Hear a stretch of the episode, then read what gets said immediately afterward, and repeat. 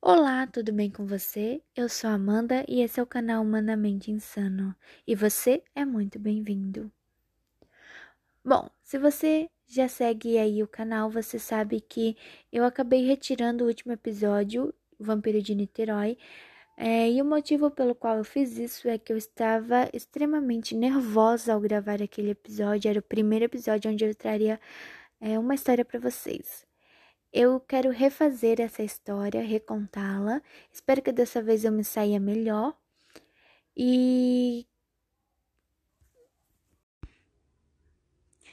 espero que vocês gostem, que vocês curtem bastante. Bom, as referências é, das informações aqui contidas eu tirei da Wikipédia e de dois escritores, o Caio Tortamano e o João Pedro Requejo. Também encontrei um blog bem legal que se chama O Aprendiz Verde. Lá tem bastante conteúdo sobre esse caso, bastante informação, fotos. É, além daquelas que eu postei lá no perfil do canal, tem bastante coisa bem legal. Se você gostar da história, eu aconselho você ir lá dar uma olhada.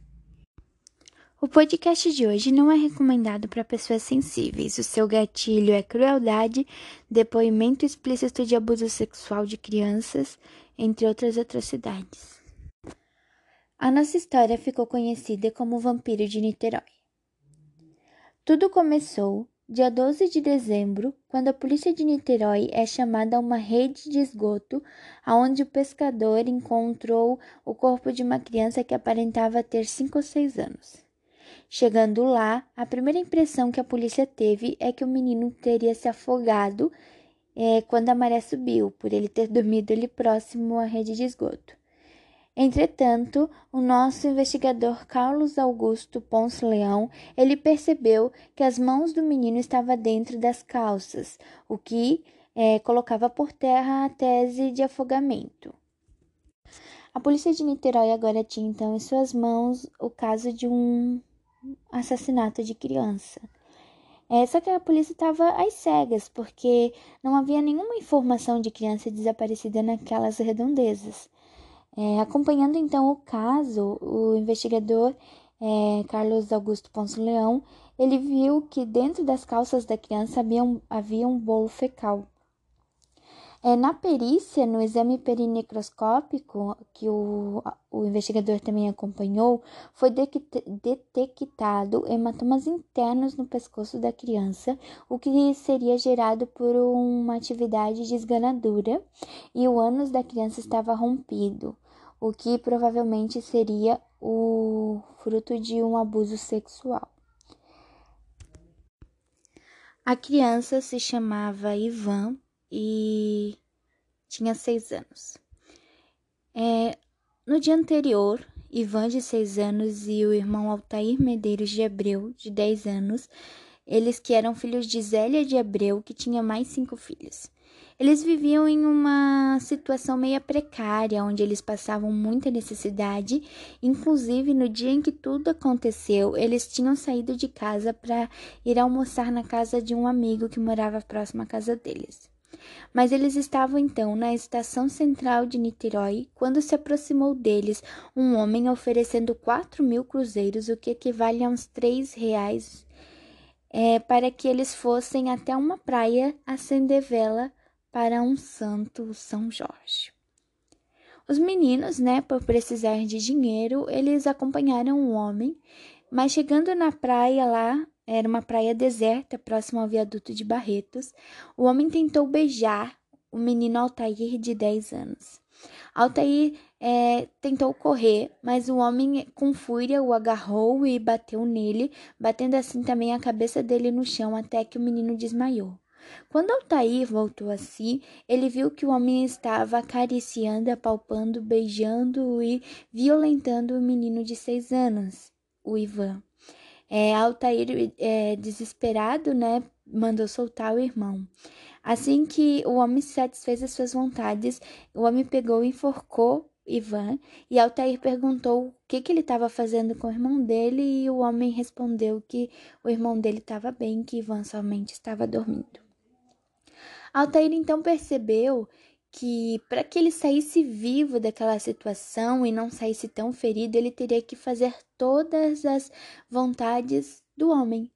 E o homem meio que ah, fissurado na simpatia, na passividade, nos olhos de Altair, é, meio que se teve uma paixonite por Altair e passou a noite com Altair, beijando, acariciando, estuprando o menino.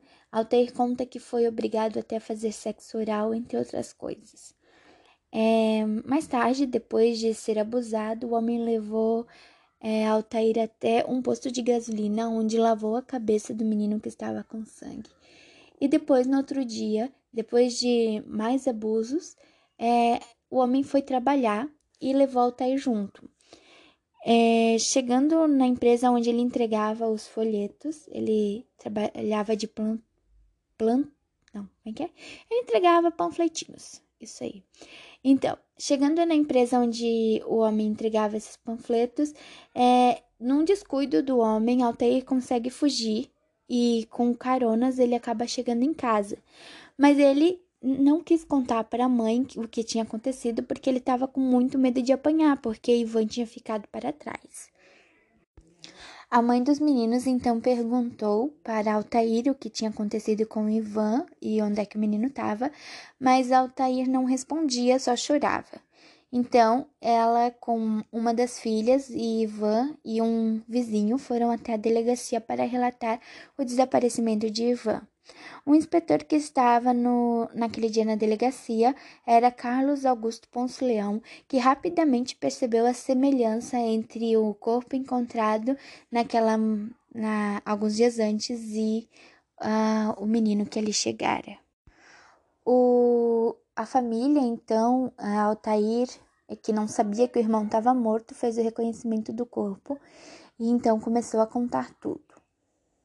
Após relatar tudo o que tinha acontecido com ele e com o irmão, é, a polícia, chocada, obviamente, pediu que o menino mostrasse aonde o homem trabalhava. É, entretanto, a cabeça do, de, de Altair estava é, muito confusa, atordoada por tudo que estava acontecendo. Ele só tinha 10 anos e ele não se lembrava exatamente aonde é que tinha ocorrido tudo e aonde o homem trabalhava.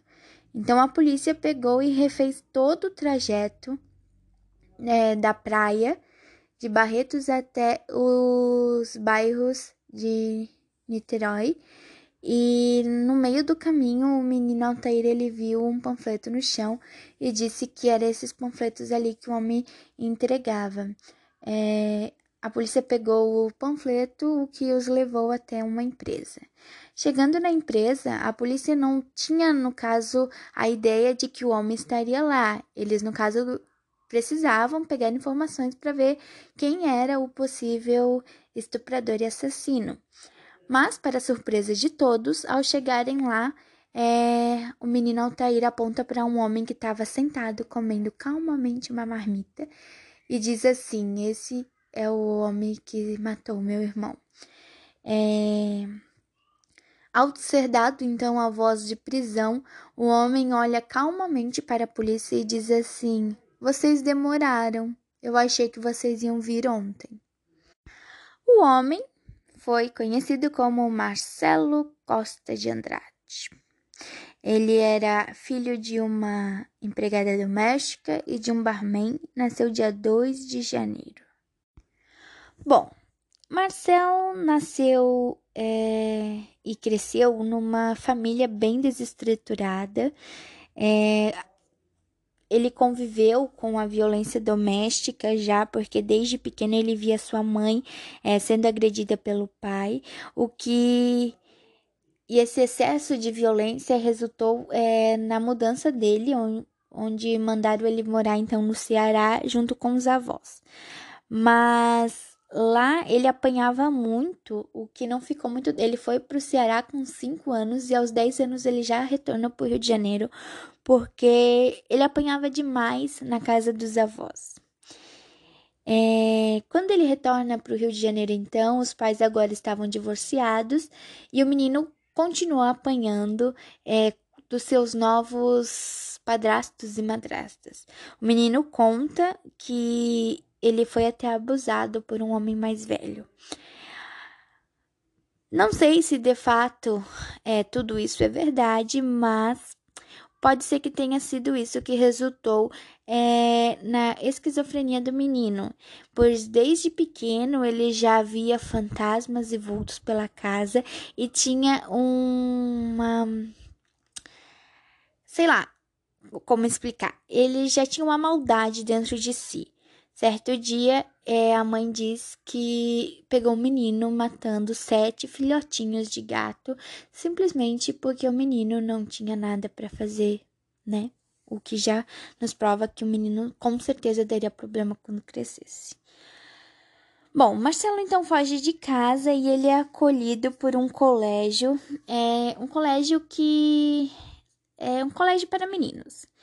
Ele, embora as crianças de lá eram muito malvadas, por assim dizer, né, com ele, os chamavam de retardado, mas ele gostava de ficar lá, é, de ler gibi ficar lá. Mas aquele colégio é, tinha sua, e, como é que se diz, taxa de idade até os 14 anos. E então, com 14 anos, ele teve que ir embora. Ele foi então de volta para as ruas, onde ele começou a se prostituir. Ele falou, né, que ele sempre foi ativo, é, mas que um dia ele teve um cliente que era um velho, um homem mais velho, que obrigou ele a ser passivo e isso mexeu demais com a cabeça dele e ele acabou até tentando se suicidar. Ele até é, foi internado na Funabem, mas ele acabou fugindo. E algum tempo depois, ele foi morar com o homem Antônio Freire Brati... Perdão, Antônio Freire Batista. Esse homem, é, no caso, disse que dava roupa, dava comida, dava dinheiro se ele não se prostituísse mais. Entretanto, Marcelo continuou se prostituindo. É, o que não vem ao caso agora. Ah, o homem Antônio Freire Batista apresentou para Marcelo a Igreja Universal. E, tipo, Marcelo ficou muito fissurado naquela igreja, ele ia todos os cultos. É, ele acompanhou esse, essa igreja durante 10 anos é, mesmo que a vida dele tinha mudado um pouco, ele toda vida que podia, ele estava indo na igreja, ou estava assistindo o programa da igreja, ou estava lendo é, a, sobre a vida do, do bispo de Macedo. Bom, foi nessa igreja onde um dia ele ouviu uma, uma pregação, uma palestra, onde foi falado que as crianças, é, quando morriam, iam direto para o céu. E diz ele que então ele matava crianças porque ele queria mandá-las para o céu.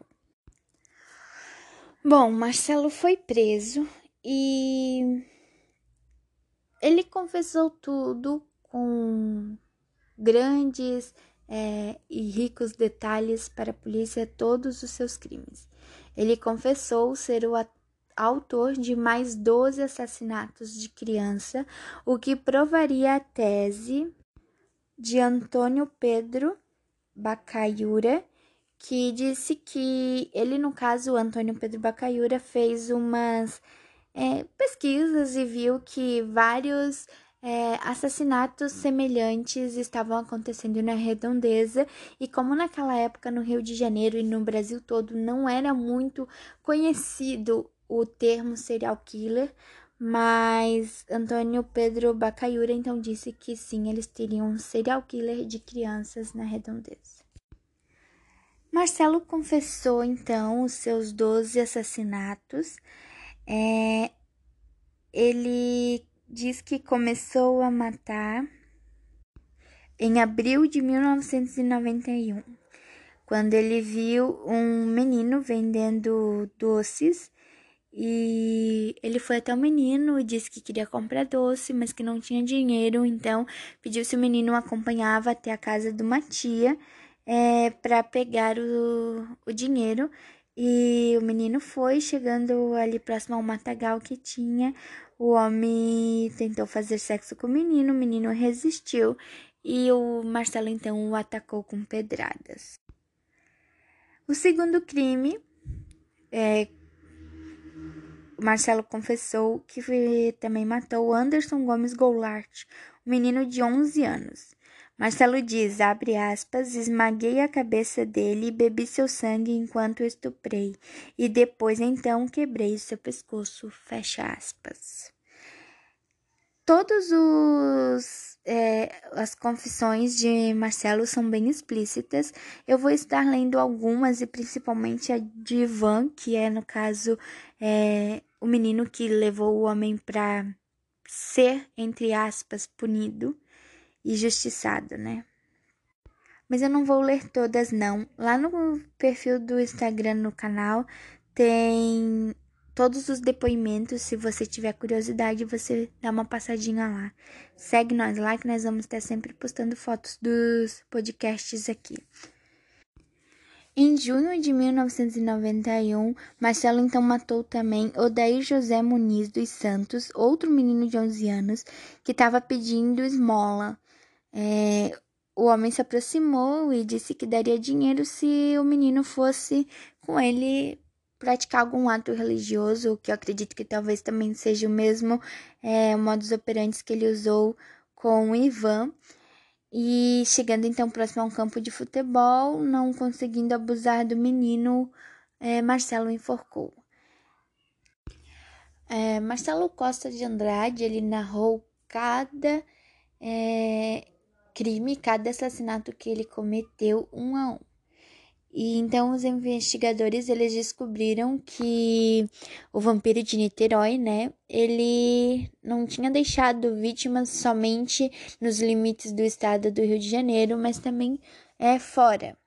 No dia 14 de fevereiro de 1992, é, Marcelo leva os investigadores até o Morro Agudo em Nova Iguaçu, Senador Camará, e lá os investigadores encontram o esqueleto de uma das vítimas.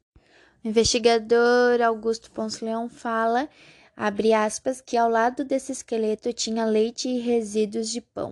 Nós perguntamos por que ele havia trazido aqueles alimentos e ele respondeu que era para alimentar a criança. Mas eu questionei: Mas ela já está morta, Marcelo? Ele respondeu: Mas o seu espírito não. Então perguntei: O que você fazia com o esqueleto? Ele respondeu: Ah, eu pegava a mão do esqueleto e me masturbava, e com a outra mão do esqueleto eu me arranhava. Ele não tinha sentimento e a ação dele era só sexual, satisfazer as suas necessidades como um animal. Fecha aspas.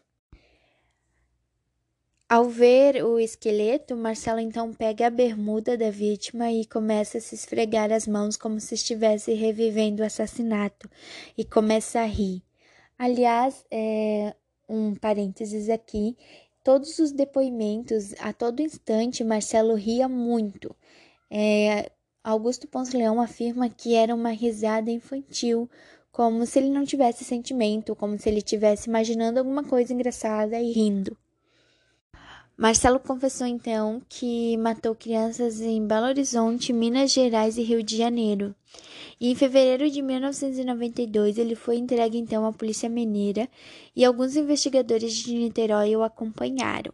Eles foram então até o alto de uma pedreira, onde ele disse que havia cometido um crime.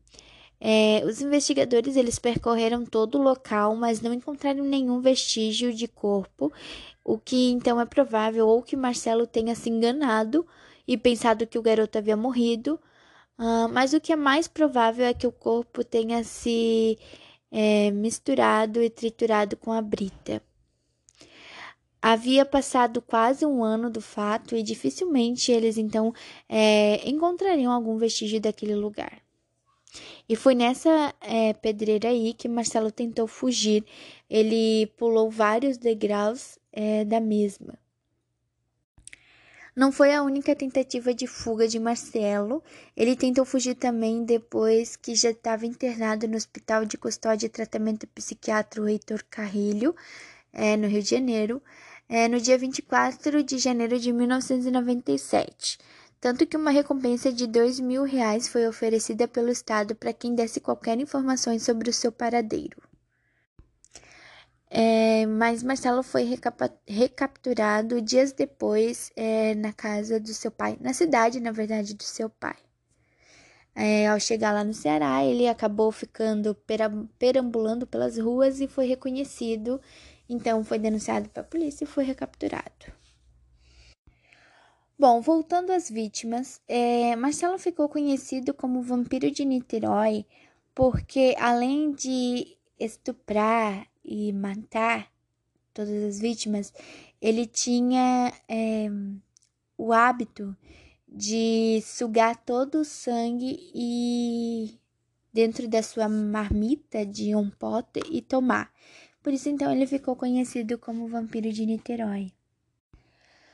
Bom, então vamos aos entãos, né, do caso. Os psiquiatras que examinaram Marcelo Costa de Andrade o diagnosticaram com traços psicopáticos, o que é óbvio, de personalidade, né?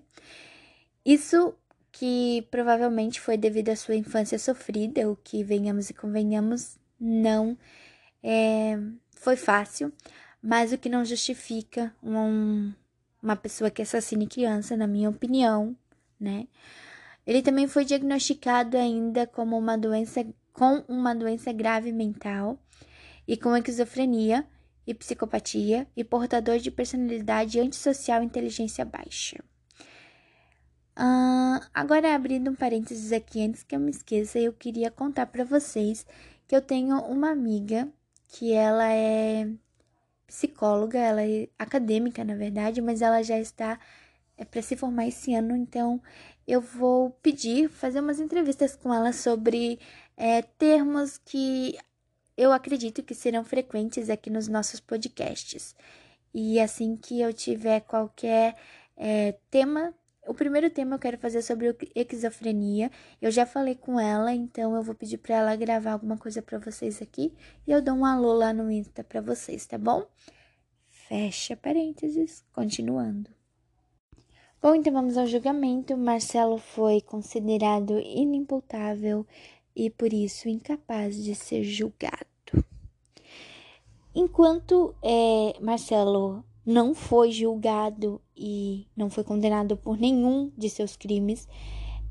É um serial killer é, nos Estados Unidos que tinha os mesmos modos operantes e que rapidamente foi associado com Marcelo, que se chamava o serial Jeffrey Dahmer.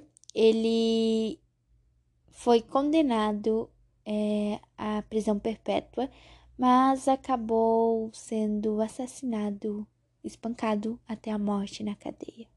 Só assim uma curiosidade sobre as nossas leis brasileiras. Entretanto, Marcelo não tem condição nenhuma de conviver em sociedade, então ele foi internado num hospital psiquiátrico, o Hospital de Custódia e Tratamento Psiquiátrico Henrique Roxo, e ele tá lá até hoje, acredito eu, né? Tomara Deus. Mas em 2017, com 24 anos de internação, ele pediu a soltura de pelo menos alguns dias, o que, graças ao bom Deus, foi negada, porque senão, coitada das nossas crianças, né? Porque, segundo a própria investigadora, ele está. Investigadora não, perdão. Segundo a própria médica psiquiátrica dele, ele está estável hoje em dia, mas porque ele vive é, 24 horas tomando remédio. Então, né? Se soltar, provavelmente ele sim voltará a matar. Bom, Marcelo tá esse tempo todo na prisão, né? A sua mãe visita ou visitava, eu não sei se ela ainda é viva, mas regularmente ele no hospital. Já o pai dele visitou ele apenas quatro vezes durante todo esse tempo. Dentro do hospital, ele, o Marcelo causou muitos problemas, sim. É, ele fazia muita bagunça, como uma verdadeira criança, né? Mais ou menos. Ele baixava as calças dos outros internos, batia nos outros, empurrava quem ficava na sua frente. Ele sempre estava metido em confusão. Ele teve que ficar um tempo em isolamento total para então começar a valorizar a liberdade e poder sair, andar pelo hospital. Ele passou 10 anos tomando medicação intensa e hoje ele vive sem remédios segundo é, os médicos deles, mas é, ele está sendo estabilizado porque ele tem acompanhamento é, 24 horas por dia. Se sair, certamente não vai ter nenhuma dessa ação, dessa, como é que se fala, condição social familiar e estruturada que permite acompanhamento, e é aí que poderá desequilibrar-se e voltar a cometer os crimes. E além do mais, será difícil encontrar um profissional em sã consciência que dê um laudo favorável à saída de Marcelo Costa de Andrade do hospital, porque quando você diz que é, que a pessoa pode é, sair porque não cometerá mais alguma coisa assim, mas a pessoa sai e comete, a responsabilidade vai tudo para você, é, profissional no assunto, né? Bom, é isso. Pelo que eu sei, é, o vampiro de Niterói ainda é vivo, ele está com 50 e poucos anos, está internado ainda.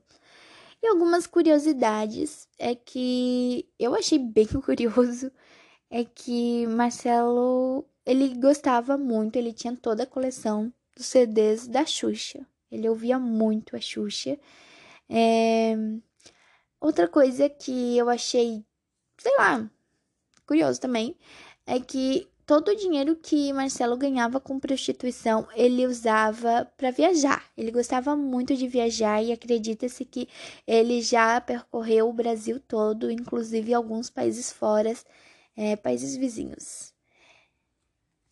Outra curiosidade que é um fato, na verdade, que muito triste, né? Eu fiquei assim bem como é que eu vou dizer, sem palavras sobre como a vida foi injusta com Altair, o irmão do Ivan, né, o menino de 10 anos, porque Altair ele já não teve uma uma infância muito fácil. Ele era uma pessoa é, com necessidades, ele era pobre, ele passava fome. Aconteceu tudo o que aconteceu com ele em 1991, com ele com Ivan, ele perdeu o irmão. E a mãe fala que Altair nunca se recuperou do que aconteceu. É, ele sempre isso foi uma tragédia que marcou a vida dele muito e constantemente ele se lembrava do que estava acontecendo, então ele do que estava acontecendo, não, perdão, do que tinha acontecido. E ele ficava cabisbaixo, ficava triste. E algum tempo depois ele ficou doente, foi internado e Altair morreu de leucemia. Eu fiquei bem chocada e eu quero deixar aqui meus pêsames, não só a família do Altair e do Ivan, mas de todo mundo, né? Porque isso é uma fatalidade que aconteceu, um crime desses. Meus sinceros pêsames. E é isso, pessoal. Espero que dessa vez eu tenha me saído melhor. É, já quero dizer que se você gostou, você segue lá no Instagram, Ensinamente Humano. É, eu postei algumas fotos lá. E eu estou com alguns projetos aqui que eu quero trazer para vocês também. É, além de histórias de serial killers, eu quero trazer outros crimes, não se basear somente, se focar somente em serial killer. Eu quero trazer também outros crimes e eu quero debater muito, gente, muito na tecla do feminicídio, porque isso tem que parar, uma hora tem que parar e a gente tem que vencer essa, esse machismo. Eu não sou feminista, mas machismo não, né? Feminicídio não. E é isso, como eu sou uma vítima de feminicídio, então eu quero que isso pare, que isso termine, então vamos trazer aqui. Lembre-se que se o homem te erguer a mão uma vez, ele vai erguer de novo, então se alguém tiver passando por isso, por favor, vamos denunciar, não se cale, porque hoje ele pode erguer a mão, outro dia ele pode te apontar uma arma, entenderam? E nessa pandemia, fique em casa, porque de tragédia já basta essa história do vampiro de Niterói, né? Então tá, beijão e até o próximo podcast.